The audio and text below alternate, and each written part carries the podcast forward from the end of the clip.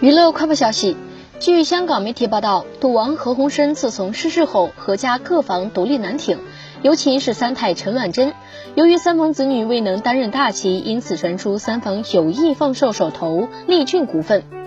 其实，自从何鸿燊去世之后，三太无心恋战，且一众老臣开始陆续部署退场，包括苏树辉、吴志强等等。